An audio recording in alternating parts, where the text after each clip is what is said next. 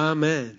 Ja, ich möchte alle herzlich begrüßen, die jetzt auch noch dazugekommen sind zu unserem Online-Gottesdienst heute Mittwochabend. Der Dezember hat begonnen und bald ist die dunkle Jahreszeit auch schon wieder vor vorbei. Aber jetzt in dieser dunkel, dunklen Jahreszeit mache ich gerade eine Serie, die heißt Leben im Licht.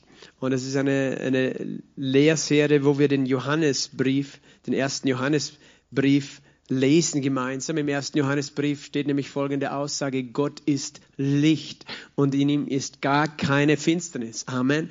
Gott ist Licht und in ihm ist gar keine Finsternis und wir sind berufen, in diesem Licht zu sein. Wir sind berufen, in diesem Licht zu leben, zu wandeln. Wir sind berufen, zu diesem Licht Gott ist dieses Licht und dieses Licht redet von seiner Liebe, redet von seinem Leben, redet von seiner Wahrheit, in der wir leben dürfen, in der wir leben wollen. Wir wollen nicht in der Finsternis der Lüge leben, sondern wir wollen in der Wahrheit seines Evangeliums, in der Wahrheit seines Wortes, in der Wahrheit seiner Gnade, in der Wahrheit seines, seiner Liebe leben. Und dieser Johannesbrief ist eben geschrieben, damit wir Wahrheit besser kennenlernen, dass wir die Wahrheit verstehen. Und es geht um diese einfache Wahrheit letztlich. Wer ist Jesus Christus? Und zu welcher Wahrheit Wahrheit sind wir berufen in ihm, nämlich in seinem Licht zu leben, in seiner Liebe zu wandeln und uns nicht davon abbringen zu lassen, von dieser Wahrheit, denn es gibt viele Stimmen in dieser Welt, es gibt viele sogenannte Wahrheiten in dieser Welt. Und manchmal ist das eben auch eine Meinung, dass die Wahrheit relativ ist und jeder seine eigene Wahrheit hat. Aber Jesus hat etwas anderes gesagt. Er hat gesagt, ich bin der Weg, ich bin die Wahrheit und das Leben. Er sagt, ich bin die Wahrheit. Er ist sehr absolut in seiner Aussage. Äh, und wir glauben an diesen Jesus, weil er einzigartig ist, weil er etwas getan hat, was niemand sonst getan hat, nämlich sein Leben hingelegt hat aus Liebe. Und er ist eben der Sohn Gottes, der Mensch geworden ist und um das geht's eben hier auch zu glauben, zu verstehen, äh, zu erkennen, wer ist Jesus Christus. Er ist nicht einfach ein Mensch, nicht ein Lehrer, nicht irgendein Sektengründer, sondern er ist der Sohn Gottes, der Mensch geworden ist und uns so sehr liebt.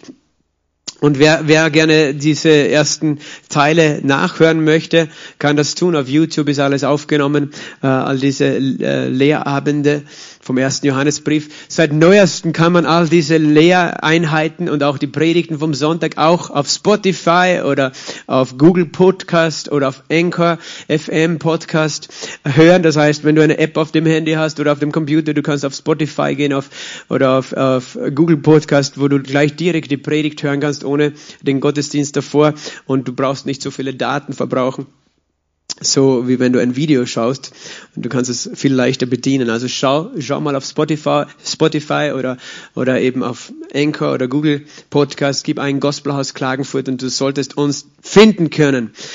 Genau. Ja, wir lesen weiter jetzt äh, im ersten Johannesbrief im dritten Kapitel und ich lese Verse 11 bis 24. Wir haben letztes Mal Verse 1 bis 10 gemacht und wir gehen hier bei Vers 11 weiter. Denn dies ist die Botschaft, die ihr von Anfang an gehört habt, dass wir einander lieben sollen. Nicht wie kein sollen wir sein, der aus dem Bösen war und seinen Bruder ermordete. Und weshalb ermordete er ihn? Weil seine Werke böse waren, die seines Bruders aber gerecht. Wundert euch nicht, Brüder, wenn die Welt euch hasst. Wir wissen, dass wir aus dem Tod in das Leben hinübergegangen sind, weil wir die Brüder lieben. Wer nicht liebt, bleibt im Tod. Jeder, der seinen Bruder hasst, ist ein Menschenmörder. Und ihr wisst, dass kein Menschenmörder ewiges Leben bleibend in sich hat. Hieran erkennen, haben wir die Liebe erkannt, dass er für uns sein Leben hingegeben hat. Auch wir sind schuldig, für die Brüder das Leben hinzugeben. Wer aber irdischen Besitz hat und sieht seinem Bruder Mangel leiden und verschließt sein Herz vor ihm, wie bleibt die Liebe Gottes in ihm?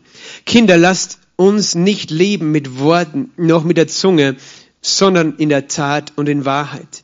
Hieran werden wir erkennen, dass wir aus der Wahrheit sind und wir werden vor ihm unser Herz zur Ruhe bringen, dass wenn das Herz uns verurteilt, Gott größer ist als unser Herz und alles kennt. Geliebte, wenn das Herz uns nicht verurteilt, haben wir Freimütigkeit zu Gott und was immer wir bitten, empfangen wir von ihm, weil wir seine Gebote halten und das vor ihm Wohlgefällige tun. Und dies ist sein Gebot, dass wir an den Namen seines Sohnes Jesus Christus glauben und einander lieben, wie er uns als Gebot gegeben hat. Und wer seine Gebote hält, der bleibt in ihm und der in ihm. Und hieran erkennen wir, dass er in uns bleibt durch den Geist, den er uns gegeben hat. Vater, wir danken dir für dein Wort. Wir danken dir, dass du zu uns reden möchtest.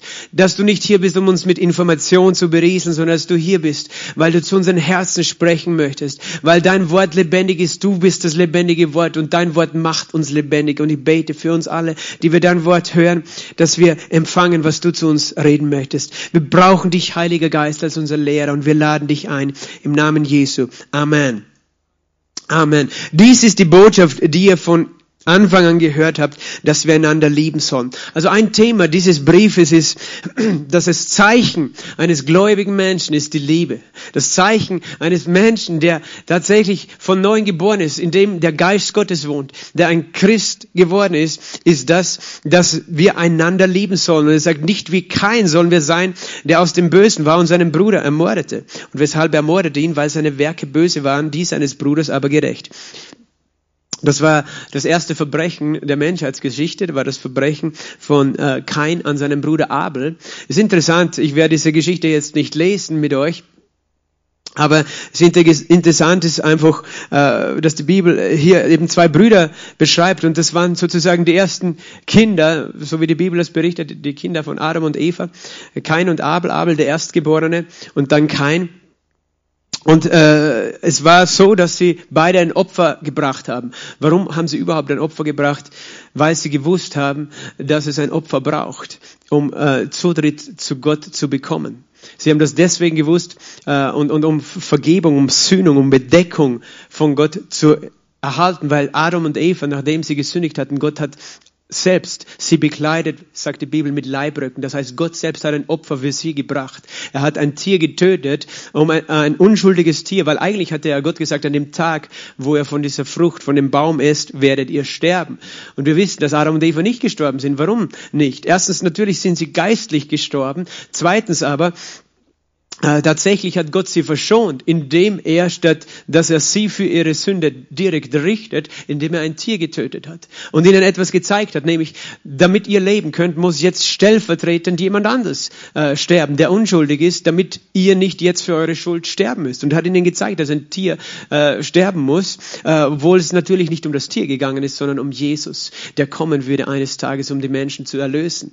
Aber Gott selbst sozusagen hat das erste Opfer gebracht für Adam und Eva. Er hat sie bedeckt. Und sie waren bedeckt, sodass Gott nicht mehr ihre Schuld ansah, sondern er sah das stellvertretende Opfer durch dieses Fell, aber auch das Blut, mit dem sie bedeckt oder besprengt waren, das Blut eines, eines unschuldigen Tieres.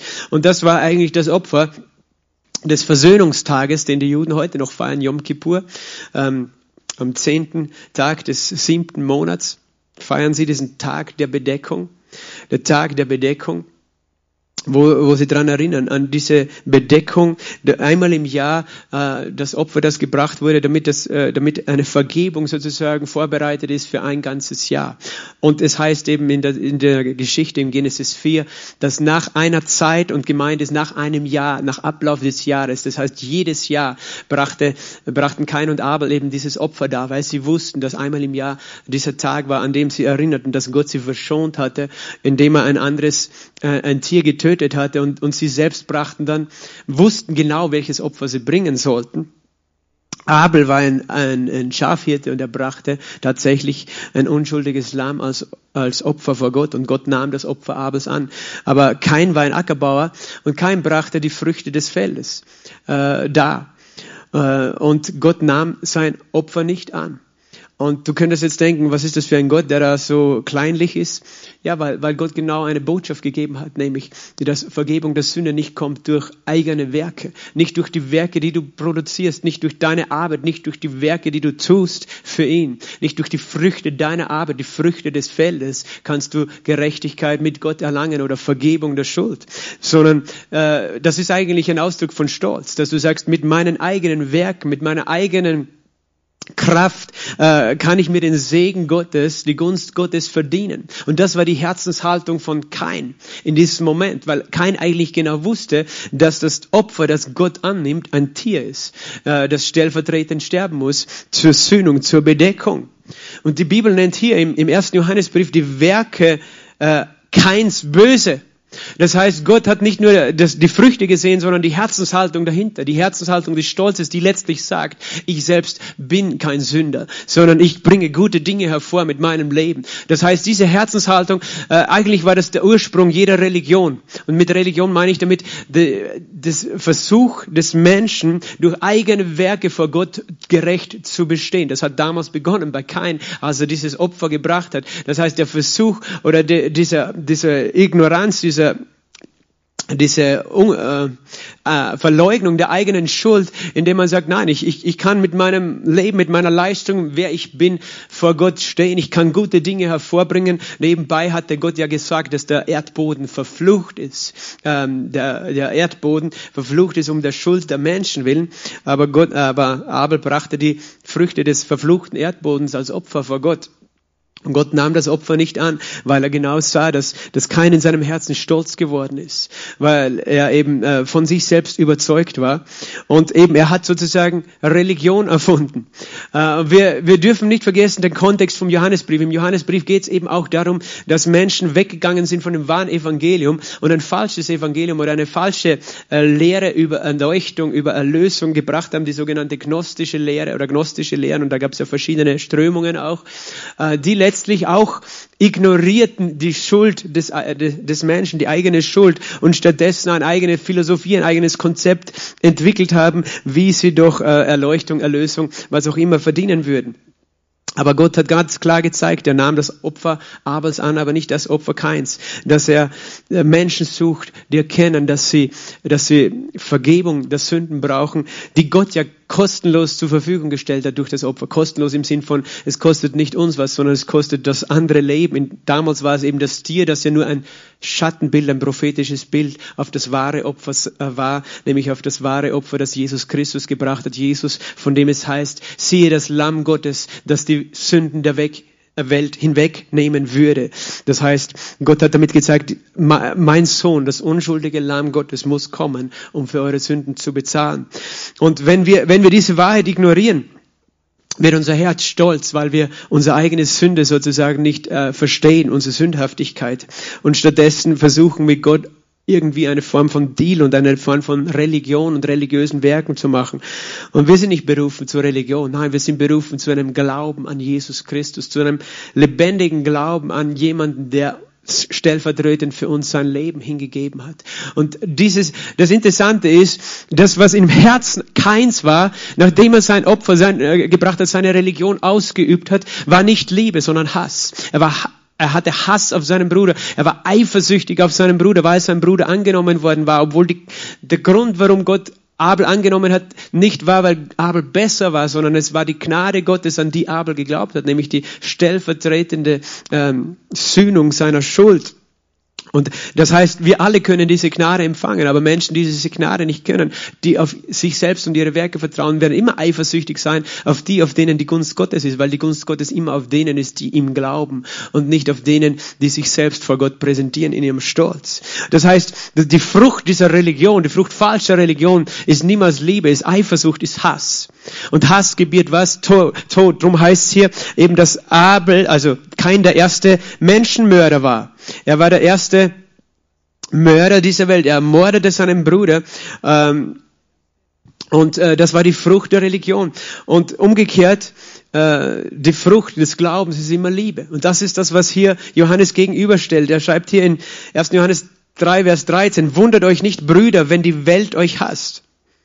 Siehst du, das ist interessant, diese Aussage. Es ist eine brutale Aussage, aber das heißt, Kinder des Lichts, die Menschen, die im Licht stehen, äh, da ist, da ist ein Kampf, ein unsichtbarer Kampf, der gegen sie stattfindet. Äh, Johannes nennt es so, die Welt hasst euch, weil, weil da immer diese Eifersucht ist äh, auf die, die in der Gunst Gottes, im Licht Gottes stehen. Obwohl niemand den Grund hat, eifersüchtig zu sein, denn jeder kann umkehren zu Gott und jeder kann seine Gunst und seine Gnade erlangen durch den einfachen Glauben an das Erlösungswerk Jesu Christi, nicht durch eine Religion. Und Gott segnet seine Kinder, aber eben äh, da ist etwas, äh, und das ist natürlich auch dämonisch inspiriert, dass dann eine Feindschaft gegen die Kinder Gottes, so wie eben die Feindschaft Keins gegenüber Abels war. Und er sagt dann äh, weiter in Vers 14, wir wissen, dass wir aus dem Tod in das Leben hinübergegangen sind, weil wir die Brüder lieben. Wer nicht liebt, bleibt im Tod. Und er sagt, das ist eben die Frucht des, des wahren Glaubens, die Frucht wahrer Religion, wenn du so möchtest, die nichts mit eigenen Werken zu tun hat, sondern nur mit dem vollbrachten vollkommenen Werk Jesu Christi. Die Frucht der wahren Religion, die Frucht wahres Glaubens, äh, die, die Frucht eines echten Gläubigen, eines echten Christen ist was? Dass er die Brüder liebt. Die Frucht, äh, die Frucht des Glaubens ist Liebe. Die Frucht von falscher Religion, von falscher Lehre ist niemals Liebe, sondern ist Hass, ist Eifersucht.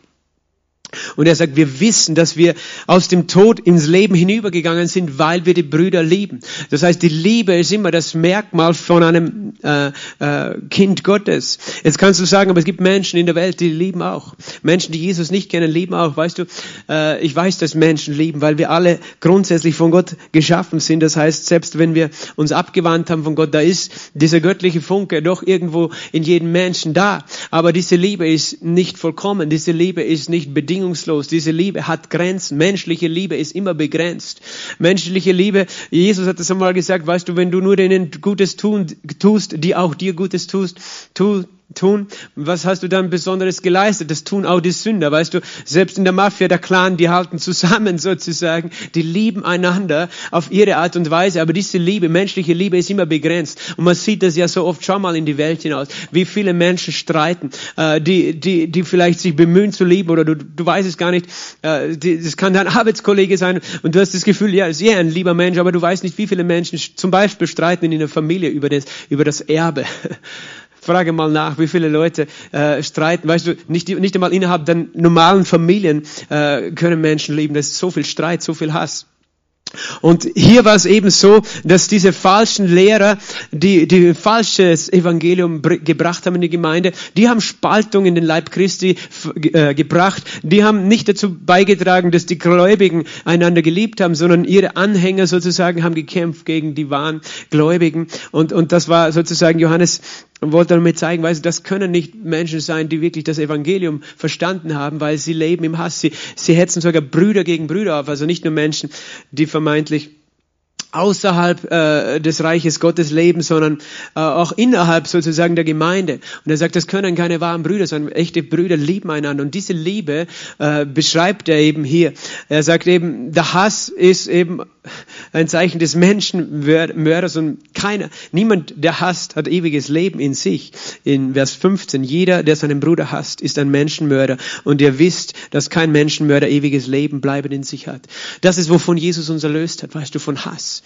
Und du kannst sagen, ja, ich war nie so ein schlechter Mensch. Jesus hat es so auf den Punkt gebracht, er hat gesagt, wenn du deinem Bruder zürnst und ein Schimpfwort über ihn sagst, und wenn es nur in deinem Herzen ist, dann bist du dem Gericht der Hölle verfallen. Warum? Weil es ein Zeichen ist, dass in deinem Herzen etwas Böses ist, nämlich das Potenzial des Bösen, das du vielleicht nicht, nicht einmal ausgesprochen hast, aber er sagt, dein, allein der Gedanke in deinem Herzen, offenbart, dass in deinem Herzen etwas falsch ist. Und das ist, das nennt die Bibel Hass. Das heißt, es muss nicht ein Hass sein, der jetzt voll ausgelebt, ausgeübt ist, sondern allein die Tatsache, dass Hass in unserem Herzen vorfindbar ist sollte uns alles schockieren und sollte uns an den Punkt bringen, dass wir sagen, Jesus, wir brauchen deine Liebe, weil sonst können wir nicht leben, wie du liebst.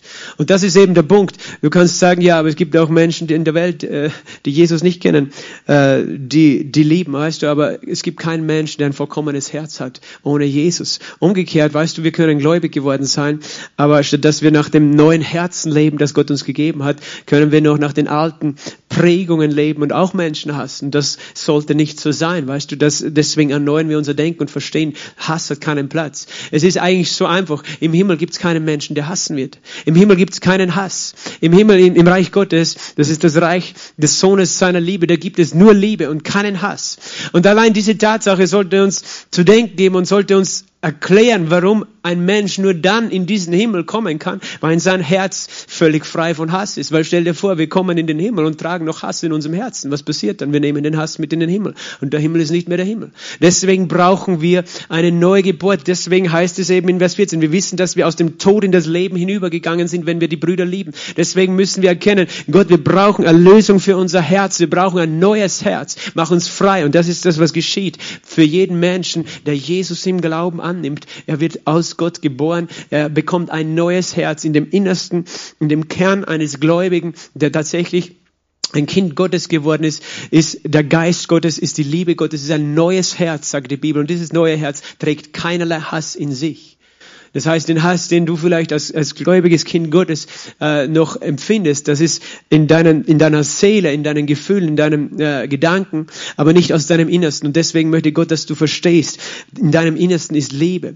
Lerne, dass du verstehst, Hass gehört jetzt nicht mehr zu mir. Hass ist nicht mehr ein Teil von meinem Leben. Das Böse ist nicht mehr ein Teil von meinem Leben. Und wenn du solche Gedanken und Gefühle hast, sage ich, schmeiße das raus, es gehört nicht mehr zu mir, denn ich bin ein Kind Gottes und ich liebe meine Brüder und fange an, das auszusprechen aussprechen. Entscheide dich. Für manche Menschen ist es wirklich gar nicht so einfach, wenn da Menschen sind in ihrem Leben, die ihnen Böses getan haben, vielleicht eh die eigene Familie, dann entscheide dich. Ich entscheide mich zu lieben, weil Jesus mich geliebt hat ohne Bedingung und bis zum Tod. Ich entscheide mich. Und das ist, was Vers 16 und 17 äh, sagt hier. Hieran haben wir die Liebe erkannt, dass er für uns sein Leben hingegeben hat. Das heißt, wenn wir äh, in der Liebe wachsen wollen, wenn wir lernen wollen, als Gläubige in der Liebe zu leben, dann erkennen wir die Liebe wo? Darin, dass er sein Leben für uns hingegeben hat. Dann erkennen wir es immer wieder an dem einfachen Punkt des Kreuzes, dass wir zurückgehen und sagen, das ist Liebe. Dass jemand sein Leben niedergelegt hat, den ich noch nicht einmal kannte, aber der hat schon gewusst, dass ich, sein, ich bedürftig sein würde, seiner Liebe, seiner Vergebung, der sich entschieden hat, für mich am Kreuz zu sterben, als ich noch nichts von ihm wissen wollte, als ich noch in meiner Sünde lebte. Und ich denke an diesen Mann, der, der gesagt hat, größere Liebe gibt es nicht, als die, dass jemand sein Leben hinlegt für seine Freunde und sogar für seine Feinde. Er hat sogar gesagt, Vater, vergib ihnen, den römischen Soldaten, denn sie wissen nicht, was sie tun. Das heißt, wir denken über diese Liebe nach und, wir, wir, und, und dann entscheiden wir uns für diese Liebe. Und dann erkennen wir, Vers 16 noch, auch wir sind schuldig für die Brüder das Leben hinzugeben.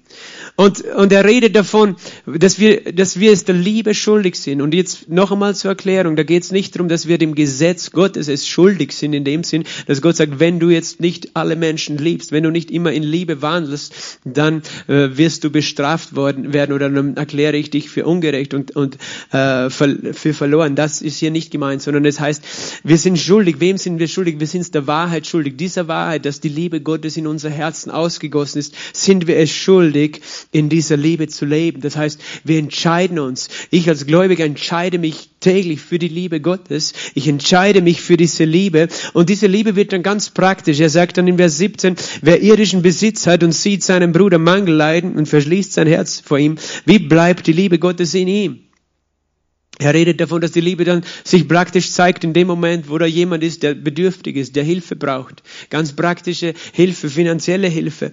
Und, und dass wir dann unser Herz nicht verschließen. Und ich denke, äh, der Grund, warum er diesen Vers hier schreibt, ist, weil auch das nicht sichtbar war in den falschen Lehren, in den, in den falschen Religionen, in den, in den gnostischen Lehren, die in die Kirche gekommen sind. Da waren Menschen, die haben nur geistlich geschwafelt, sozusagen, irgendwelche geistlichen Konzepte von sich gegeben und Meinungen und Theologien, aber das, was nicht sichtbar war, war die Liebe und hast es dann nicht gesehen, wenn es ums Geld gegangen ist, weil, weil sie einerseits irdisch gesinnt waren, haben wir schon gehört, und gleichzeitig diese irdische Gesinnung auch sich letztlich in Habgier manifestiert, dass man gar nicht bereit ist zu geben, weil du siehst das heute ganz äh, geh mal auf eine Esoterikmesse, weißt du, ganze New Age ist voll, dass die Leute irgendwas verkaufen wollen für dein Heil, für deine Seele, für deinen Frieden, aber in Wirklichkeit wollen sie nur dein Geld. Und sie würden das nicht so sagen, sie reden groß, und, aber in Wirklichkeit, da geht's immer ums Geld.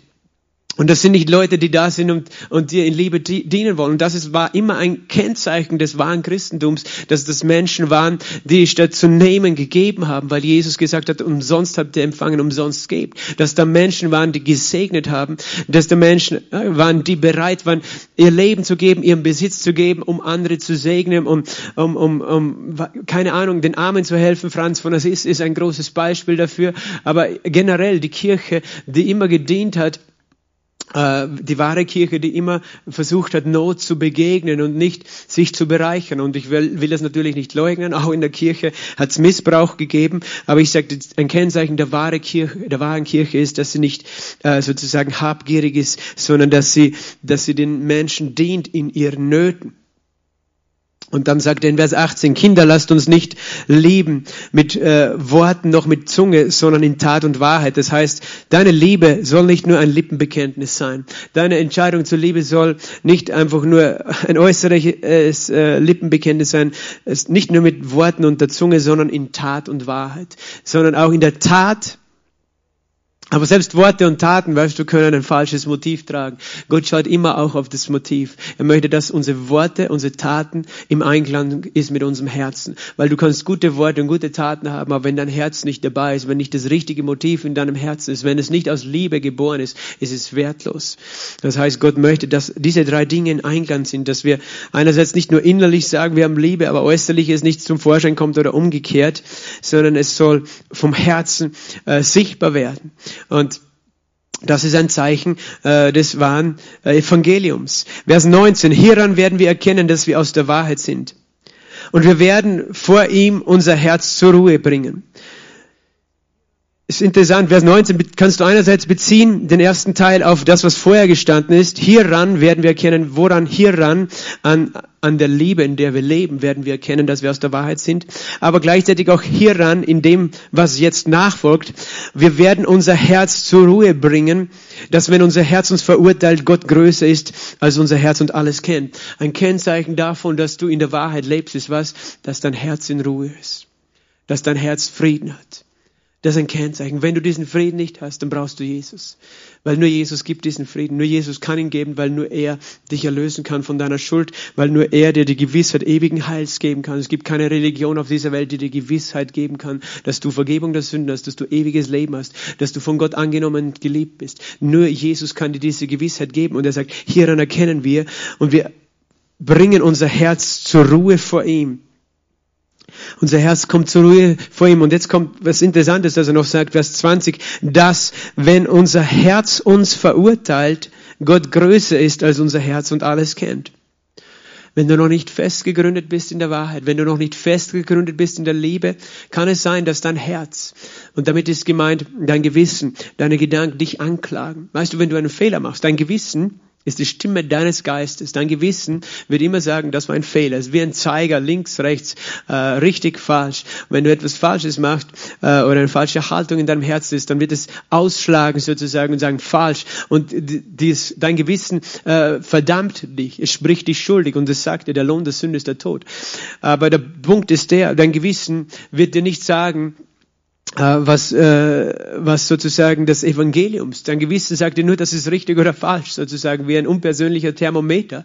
Aber der Heilige Geist, der in deinem Herzen ist, der ist größer als, als dein, dein Herz sozusagen, auch deine Gedanken, die, wo, wo du noch verklagst dich selbst, wenn du einen Fehler machst. Gott ist größer als unser Herz und kennt alles. Das heißt, selbst wenn du Du bist ein Kind Gottes, du lebst in der Liebe, aber doch erlebst du, du machst Fehler. Und dein Herz fängt an, dich zu verdammen, zu verurteilen und sagen, hey, du bist kein guter Christ, weil du Fehler gemacht hast. Die Verdammnis ist nicht die Lösung, weißt du, um ein äh, heiliges Leben zu führen, sondern die Verdammnis, die zerstört uns. Deswegen brauchen wir die Wahrheit. Und, und die Bibel sagt, es gibt einen Weg, unser Herz zur Ruhe zu bringen. Gott ist größer, er kennt alles. Gott ist größer, er kennt alles, weil Gott äh, dann zu dir kommt durch den Heiligen Geist und dir sagt, weißt du, das Blut Jesu ist stärker als deine Fehler. Die Gnade Gottes ist stärker, die Liebe Gottes ist größer. Und er möchte dein Herz zur Ruhe bringen, indem du wieder zurückgehst und auf was schaust? Auf seine Liebe. Weil er hat dich geliebt, noch als du Sünder warst. Warum sollte er dich jetzt nicht mehr lieben, wenn du einen Fehler machst als Kind Gottes?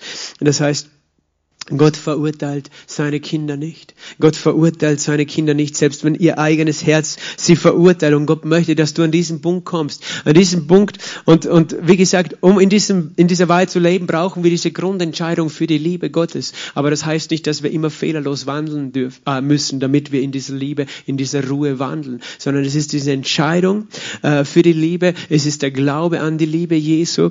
Und, und dann kommt unser Herz zur Ruhe. Und an diesem Punkt möchte Gott dich haben. Vers 21 21, ähm, wenn das Herz uns nicht verurteilt, was ist dann? Dann haben wir Freimütigkeit zu Gott.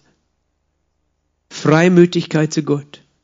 Wenn dein Herz dich nicht verurteilt, solange dein Herz dich verurteilt, wird es dir schwer fallen, Gott nahe zu kommen. Du laufst weg von Gott, weil du immer eigentlich unbewusst damit rechnest, dass er gegen dich ist, dass er dich ablehnt, dass er sowieso nichts für dich hat, äh, über hat dass er dir nicht helfen möchte, du, oder vielleicht sogar noch dich bestrafen möchte. Das ist die Folge, weißt du. Darum laufen so viele Menschen weg von Gott, weil sie ein falsches Bild haben von Gott, weil ihr Herz sie verurteilt und sie denken, Gott verurteilt sie, Gott ist gegen sie, Gott hat sie im Stich gelassen. Das ist eine Lüge des Teufels. Gott möchte, dass wir zu ihm kommen, nicht weg von ihm. Und er sagt, wenn dein Herz dich nicht verurteilt, wenn du weißt, deine Schuld ist vergeben, dann hast du was Freimütigkeit zu Gott. Und dann kommst du in eine Position des Glaubens. Er, er redet plötzlich vom Gebet. Er sagt, was immer immer wir dann bitten, empfangen wir von ihm. Weil wir seine Gebote halten und das vor ihm Wohlgefällige tun. Wenn du Freimütigkeit hast vor Gott, wenn du dein Herz Ruhe ist, das ist eine gewaltige Aussage. Du kannst es einmal aussprechen. Was immer ich bitte von Gott, empfange ich von ihm. Was immer ich bitte. Was ist die Bedingung von Gott zu empfangen, wenn wir bitten? Glaube. Weißt du, solange unser Herz uns verdammt, werden wir uns schwer tun zu glauben, dass wir empfangen. Aber wenn du Freimütigkeit hast, wenn dein Herz zur Ruhe kommt, dann hast du auch Glauben, weil dann weißt du, Gott ist für mich 100 Prozent, egal was äh, meine Gefühle und Gedanken sagt, egal was der Teufel mir vorhält, Gott ist für mich. Gott ist für mich und ich glaube und ich bete und ich empfange. Jetzt könntest du sagen, ja, aber Pastor, schau, schau, was hier weiter steht, weil wir seine Gebote halten und das vor ihm Wohlgefällige tun. Heißt das, Gott äh, hört nur auf die Gebete von denen, die alle seine Gebote immer richtig halten äh, und immer alles äh, das Wohlgefällige tun. Ich möchte, dass du jetzt aufpasst, nicht anfängst wieder zu verwechseln, dass, als ob es hier ums, um den alten Bund ginge, wo es darum geht, dass du alle zehn Gebote und alle anderen äh, Ordnungen halten musstest, damit du den Segen Gottes hast. Nein. Was ist das neue Gebot? Was ist das Gebot, äh, um das es im neuen Bund geht? Er, er, sagt es wirklich ganz einfach. Das neue Gebot. Jesus hat es äh, so formuliert. Ein neues Gebot gebe ich euch, dass ihr einander liebt, wie ich euch geliebt habe. Und hier sagt Johannes, dies ist sein Gebot. Zwei Dinge sagt er. Dass wir an den Namen seines Sohnes Jesus Christus glauben das ist die Grundlage, dass wir glauben, wer Jesus Christus ist. Und das Zweite, dass wir einander lieben, wie er uns als Gebot gegeben hat. Und jetzt könntest du sagen, aha, also hört Gott nur die, Gebo äh, die Gebete von denen, die vollkommen lieben können, die immer lieben. Weißt du, Jesus hat gesagt, liebt einander, wie ich euch geliebt habe. Damit du dieses zweite Gebot haltest, äh, bist du womit beschäftigt, darüber nachzudenken und zu glauben, wie er dich geliebt hat. Du entscheidest dich für die Liebe, ja, aber du glaubst an wer Jesus ist und du glaubst, wie sehr er dich geliebt hat. Diese zwei Gebote werden dich an die Position bringen, dass du vor dem Thron Gottes bittest und betest mit Zuversicht. Es ist nicht deine Werke, deine Religion, deine Leistungen, sondern es ist diese Entscheidung für die Wahrheit, wer Jesus ist und seine Liebe. Diese zwei Dinge, wer ist Jesus Christus und was ist seine Liebe? Und das ist das Zentrum von diesem Brief. Und Vers 24 zum Abschluss. Und wer seine Gebote hält. Jetzt nicht denken an die zehn Gebote, sondern an Jesus glauben und an seine Liebe glauben, in seiner Liebe leben, sich für seine Liebe zu entscheiden. Der bleibt in ihm und er in ihm. Wenn das wenn das deine Realität geworden ist, diese zwei Dinge, weil du erkennst, wer Jesus Christus ist und weil du dich für seine Liebe entschieden hast, dann bleibst du in ihm und er in dir.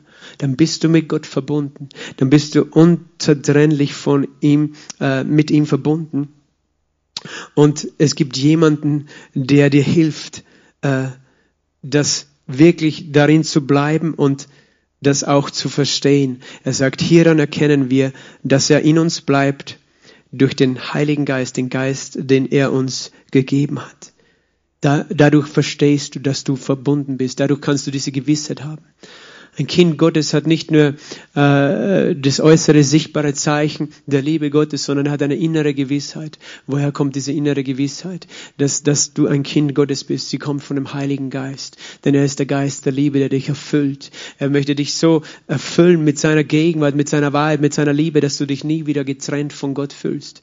Er, will, er will, dass du immer erkennst, dass du nicht getrennt bist, sondern verbunden mit Gott, verbunden mit seiner Liebe, Zugang hast zu seinem, seinem Thron. Und damit wir das wirklich verstehen, weißt du, das kannst du nicht nur hier verstehen. Das kannst du nicht einfach mit dem Kopf ergreifen, sondern dazu brauchen wir den Heiligen Geist. Amen. Ich möchte dafür beten, dass du jetzt gerade diesen Heiligen Geist erfährst. Vater im Himmel, ich danke dir für die Gegenwart des Heiligen Geistes in jedem Wohnzimmer, in jedem Haus, wo dein Wort gerade gehört wird, bei jeder Person die sich sehnt, Herr, nach einer Offenbarung deiner Realität, nach einer Gewissheit, nach, einem, äh, nach einer tieferen Erkenntnis, was es heißt, wer du bist und wie sehr du uns liebst. Herr, ich bete für jede Person, äh, gerade in diesem Moment, die, die kämpft auch mit Bitterkeit und Hass gegenüber jemanden in seiner Familie, jemanden vielleicht auch im Leib Christi, jemanden irgendwo, Vater, ich bete, dass du deine Liebe so offenbarst, dass du sie befähigst durch deine Liebe, sich jetzt zu entscheiden für die Liebe und gegen den Hass. Vater, ich bete, Herr, dass du äh, diese Berufung groß machst, diese Berufung zu lieben, so wie du geliebt hast. Aber ich bete, dass du uns erfüllst, denn ohne deine Liebe können wir niemanden so lieben, wie du das möchtest, wie du das verstehst. Und ich bete, Herr, für Entscheidungen, die jetzt getroffen werden, für die Liebe, Entscheidungen zur Vergebung, Entscheidungen, Beziehungen in Ordnung zu bringen und Versöhnung äh, zu suchen, Vater. Entscheidungen, Vater, Herr, die jeder Einzelne treffen kann, auch Entscheidungen für den Leib Christi, Vater, wenn da jemand ist und du weißt, du bist schuldig daran geworden, dass du statt, deine Brüder zu lieben, schlecht über sie gesprochen hast, schlecht über andere Gemeinden, andere Denominationen geredet hast, dass du einfach dich entscheiden kannst für, dein, für die Liebe Jesu Christi in diesem Moment dich entscheidest für die Wahrheit. Und Vater, ich bete, dass du jedes Herz jetzt zur Ruhe bringst durch den Heiligen Geist, der uns vermittelt diese Wahrheit, dass das Blut Jesu Christi ein für alle Mal genug ist, um uns völlig reinzuwaschen und uns vor dich zu präsentieren. Vater, ich bete, Herr, dass der Friede des Heiligen Geistes kommt, dass jedes Herz zur Ruhe kommt in dir. Wer auch immer das einfach hört, Vater. Herr, du sagst, jeder, der den Namen des Herrn anruft, wird errettet. Jeder, der Jesus Christus aufnimmt, dem gibst du Vollmacht, Kind Gottes zu heißen. Und ich bete, dass jetzt gerade Menschen diese Entscheidung treffen. Und wenn du das bist, sprich das mit deinem Mund aus. Sag einfach, Jesus, ich empfange dich. Jesus, ich brauche dich. Ich glaube an dich. Es ist ganz einfach und Gott möchte etwas Neues tun in deinem Leben. Und ich danke dir, Herr, für deine Wahrheit. Ich danke dir für deinen Frieden. Vater, ich segne jeden in dem Namen Jesu Christi. Amen. Amen. Super, vielen Dank fürs Zuhören, für deine Aufmerksamkeit. Wir äh, für heute beenden wir gleich unseren Livestream, aber am Sonntag um 10.15 Uhr sind wir wieder hier im Gospelhaus, um gemeinsam äh, mit einem kleinen Team Jesus anzubeten und äh, dich einzuladen, auch wo du bist, von zu Hause mitzumachen, dabei zu sein. Sag das weiter, teil den Link. Der Herr segne dich. Bis zum nächsten Mal. Amen.